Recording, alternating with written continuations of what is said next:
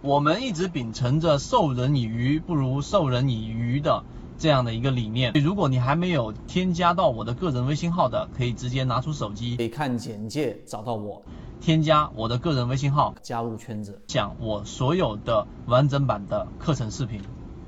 那么我们来看，实际它这里面演示出来的一个上证指数的一个操作，其实还是很简单的，因为它这个过程当中做了一个非常复杂的推演，也就是由一个 A 盘整 B、C 大中枢，然后这一个 B 中枢，然后到 C，也就是 A、B、C 三段，然后呢，我在这里面也给大家做一个简单的温习。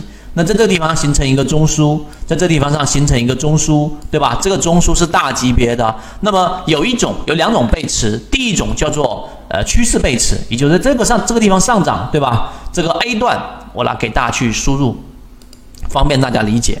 这个是 A 段，这个是 B 段，这个是 C 段。OK，好，我们来做这个判断。这个 B 段比 C 段很明显，干嘛呢？做了一个我们说叫做趋势上的，叫做它的 MACD，然后出现了一个背驰，就这里面的面积比这里面明显要。要干嘛？要小了很多。那么这个叫做趋势背驰。另外一种叫做盘整背驰，就在这个地方中枢，中枢背驰，盘整背驰，在这个地方上，它的力度要比前面的这个中枢要干嘛？要减弱，这也是一种背驰，这是很容易混淆的一个位置。所以我在这里面做一个简单的整理，让大家知道怎么样去判断趋势背驰和盘整背驰。那我们来看他给出的这一个例子，就是上证指数的一分钟，然后它的这一个怎么去做这个分析的？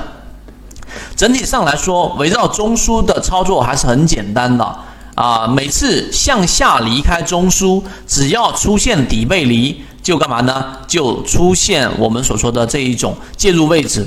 那么相应的回拉出现顶背驰的位置，那么也是要注意，它相比前面一个离开顶背驰的高点，然后它如果说不能突破，就一定要走。这个可以衍生到个股，也可以看大盘。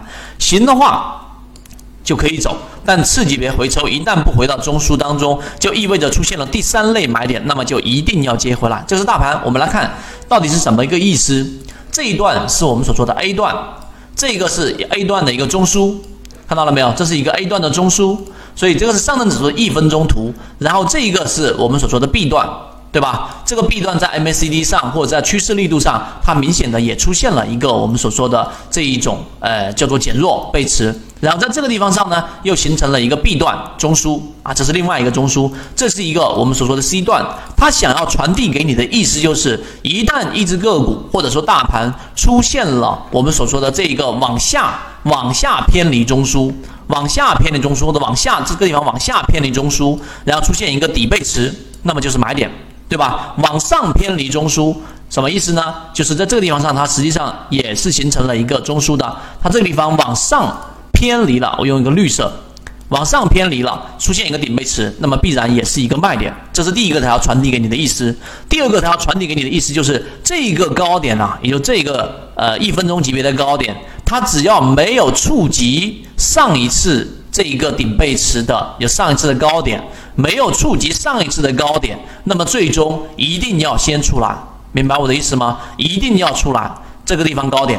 那那后面如果这是它第二个要传递的意思，那么第二个、第三个是什么呢？如果这个地方你出来了，结果它并它回踩过程当中并没有破中枢，回踩之后继续往上行，那么这个就是我们所说第三次买点。那么这个地方你要进行我们所说的回补，这个就是这一段它文字里面看起来比较复杂，但实际上对于我们来说要传递的是一个非常简单的一个操作模式。